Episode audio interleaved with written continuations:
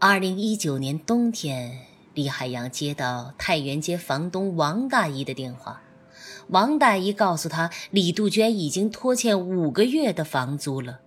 最近半个月以来，李杜鹃一直在一楼的院里叫骂，说她丈夫要派人来抢她的房子。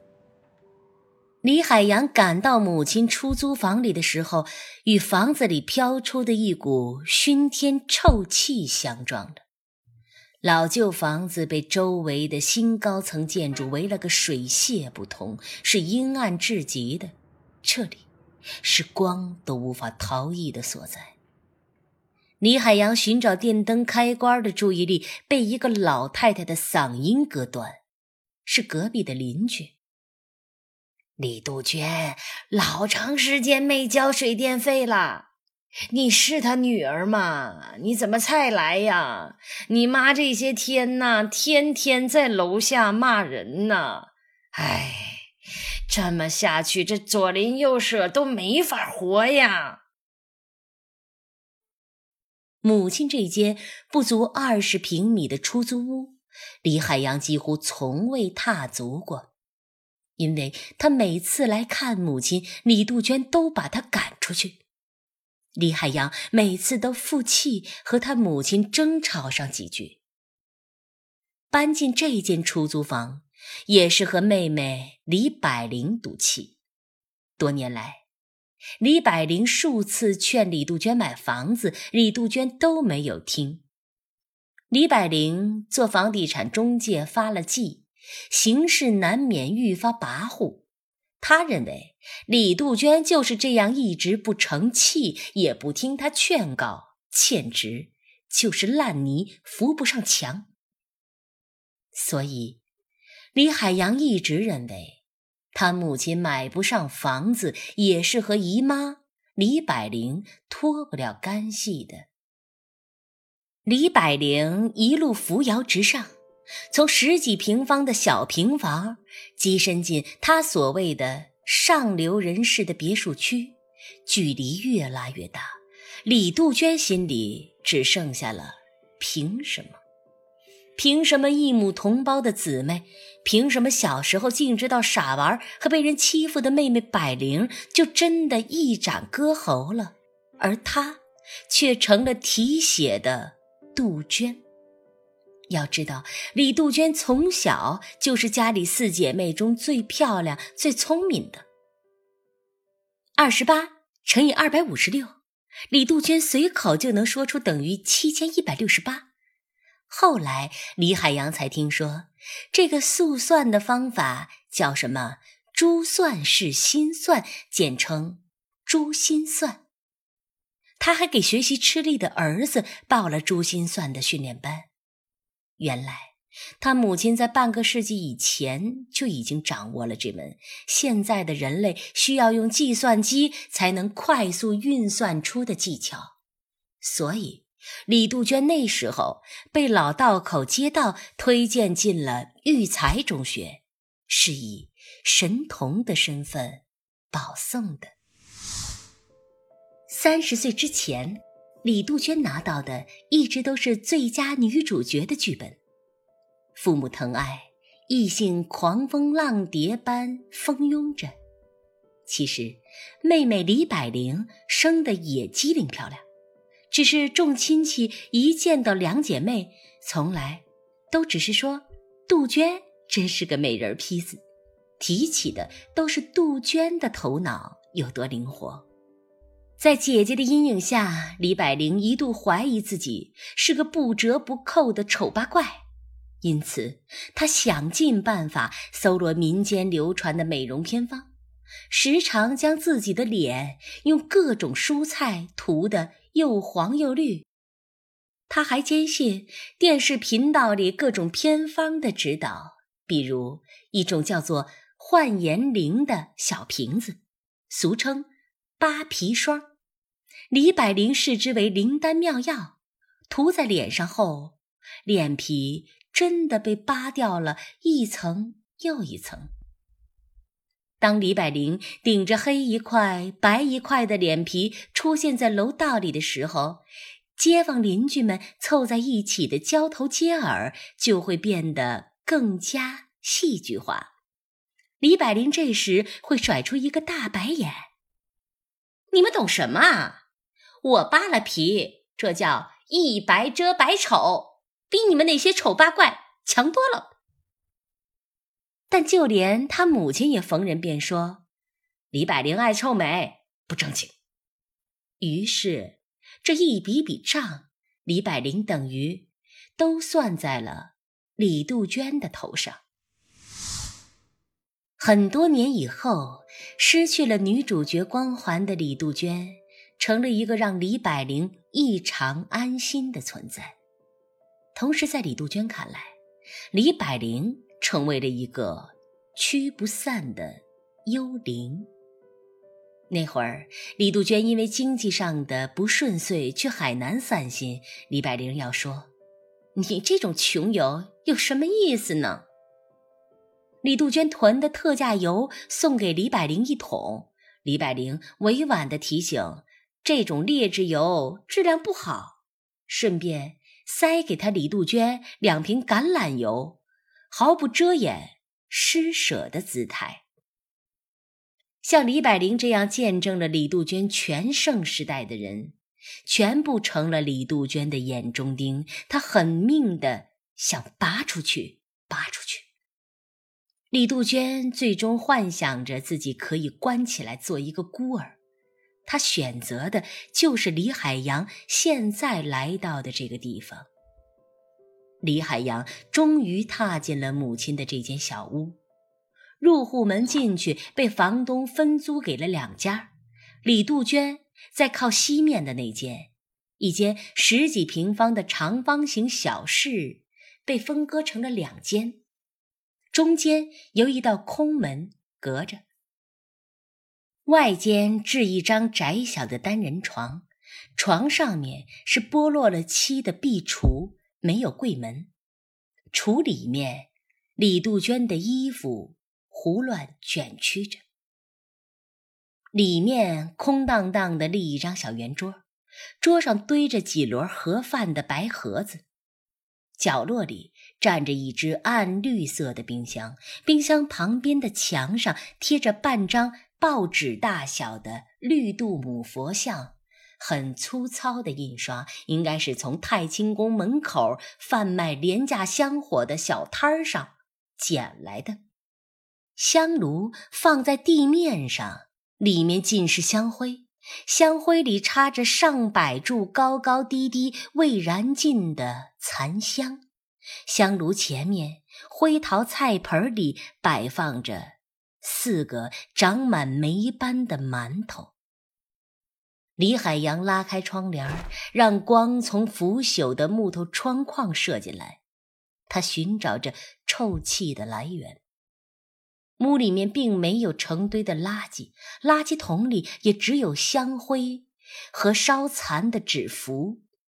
李海洋拉开冰箱，刺鼻的腐臭扑面席卷，水果、蔬菜和肉的尸体已无从分别。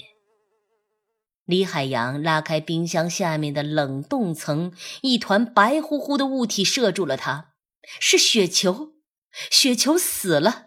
李杜鹃把它收在了冰箱里。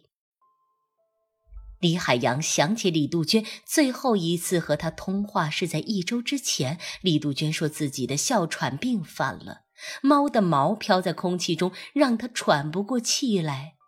于是他把雪球关在了厨房里，那间两家共用的黑腻腻的厨房里。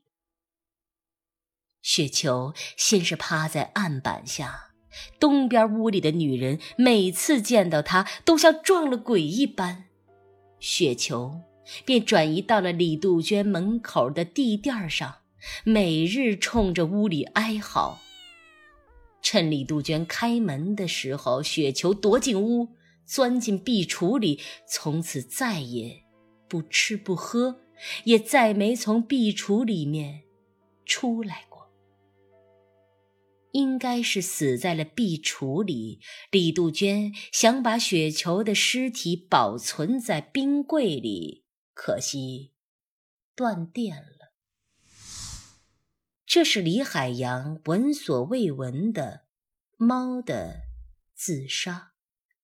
李海洋有理由相信，是李杜鹃的忧郁症传染给了他的猫，最终使猫走上绝路。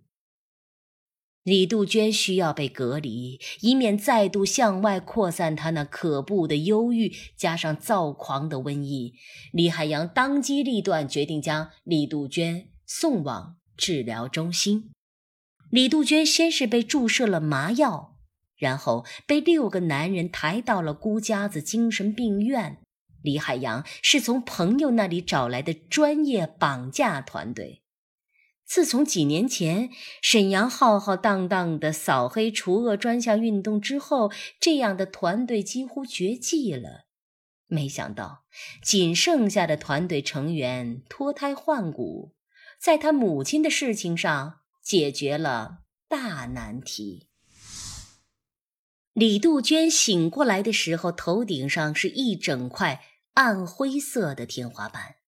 他临床上的女人啃食着从手指头上揪下来的皮肤，女人的几个手指都已经血肉模糊。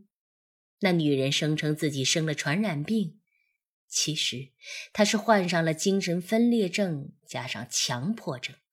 她总觉得自己的指甲里不干净。女人所有的指甲早已被剪秃，也许。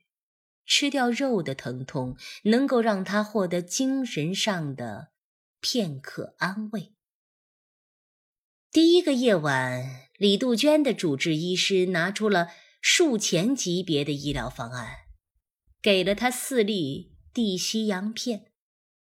李杜鹃从未服用过安眠类药物，药力太猛，直到第二天下午两点，他才醒过来。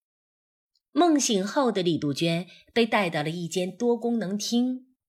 这天刚好是病院的周年庆典联欢，她见到了男博士胡小林。这位二十七岁的博士因为无法完成导师给他安排的学术任务和博士论文，疯了，被送到了这里。但据他的导师说，根本就是他入学时隐瞒了已有的病情。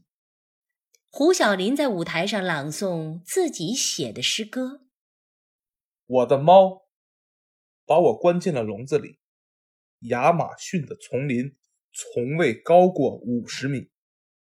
原来这个世界的钢筋都是由借口铸成。院子里的玫瑰肥我成了腰，田园里的雏菊从未在秋天开过花。原来这天下的美人。”都是化肥的骗局，而我，我对不起你。我的翅膀还未长出。胡小林一边挤压着眼角的皱纹，一边比划着朗诵家般的手势。这首诗歌不得不再次带给他痛苦，他动情着。座位上第一排的女人仍旧头也不抬地啃食着手指头，虽然她的手指已经被护士缠上了厚厚的纱布。她旁边的一个戴着黑框眼镜的中年男人站起来，和胡小林一起挥舞着手和脚。胡小林的诗歌是他的伴奏曲。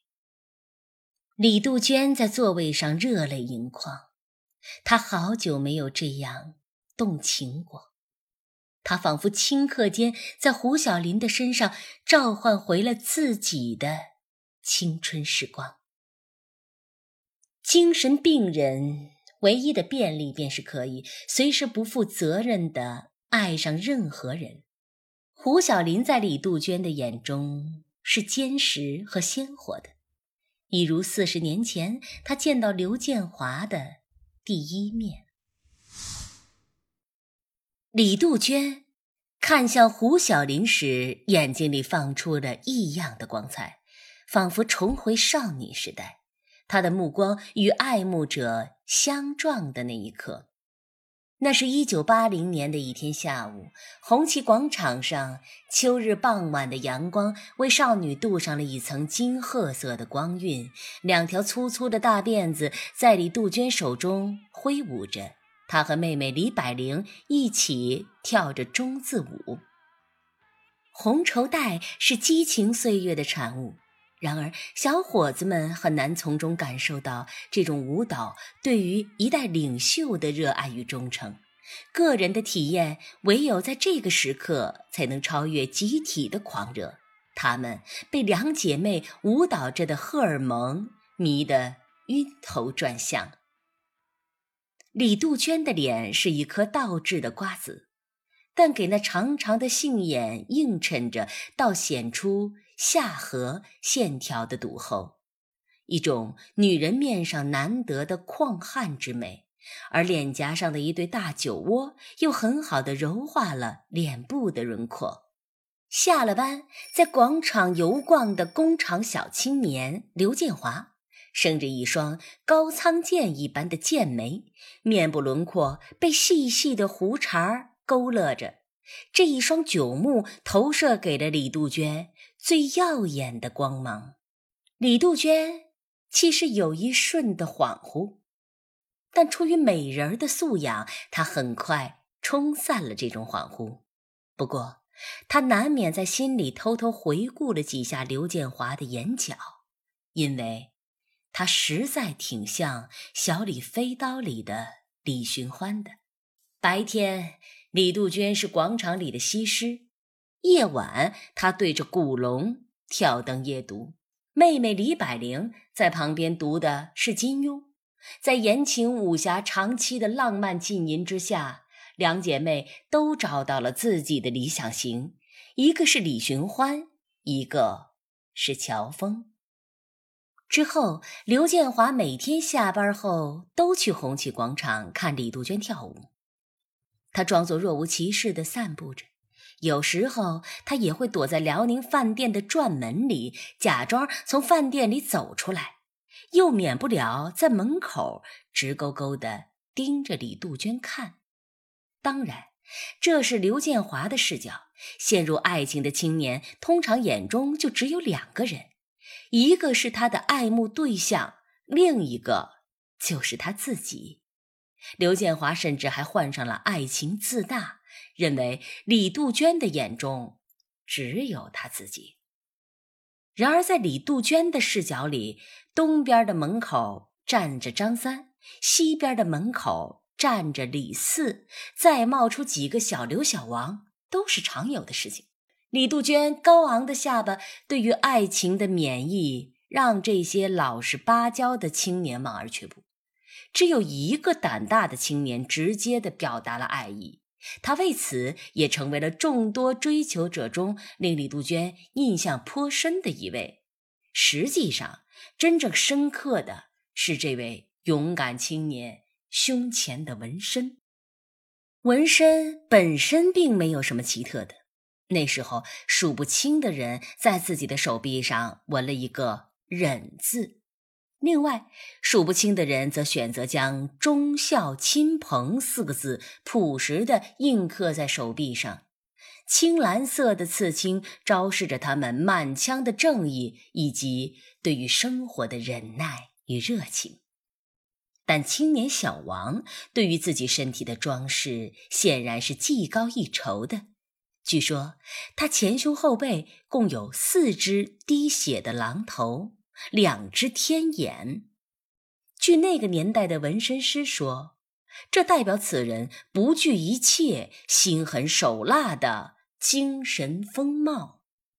但是，当小王恭敬地将李杜鹃请到辽宁饭店的包厢，脱下衬衫露出背心时，李杜鹃的尖叫竟硬是将他的血狼吓退了。还有他手臂上的那排烟花，那是他不需要勇气就可以昭示给自己爱慕的女孩唯一的爱的证物，最后也随着他的手臂无力的垂了下来。李杜鹃迅疾的冲出包厢，奔跑进回家路上的胡同里，不慎撞进了刘建华的怀里。这不得不让人感到是命运的安排。人在恐惧时会分泌一种爱情的错觉，大概这便是这座女神像身上唯一的突破口。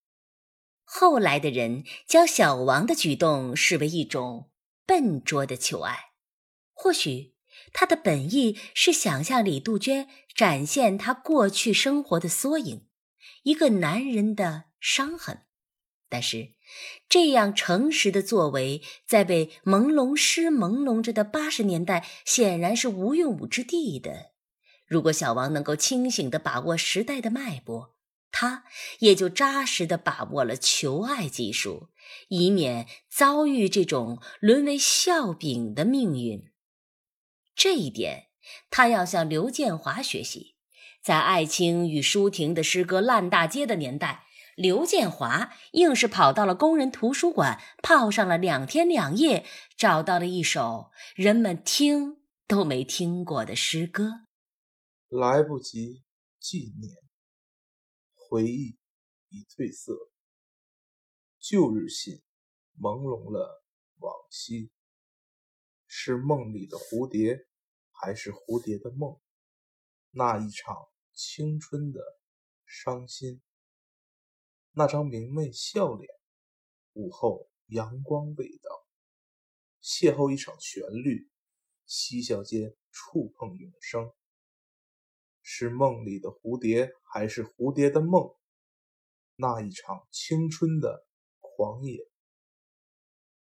注定轻狂，注定遗憾，注定泪水。想陪你终老，人生终百，谁来预设？是梦里的蝴蝶，还是蝴蝶的梦？那一场青春的眷恋，下一段十年，谁伴你舞剑？茶馆、花店，流年再流年。这首充满了少女情怀和侠义剑气的诗歌，疼痛到了李杜鹃的心底里。从此，刘建华自行车的后座铺上了崭新的坐垫儿。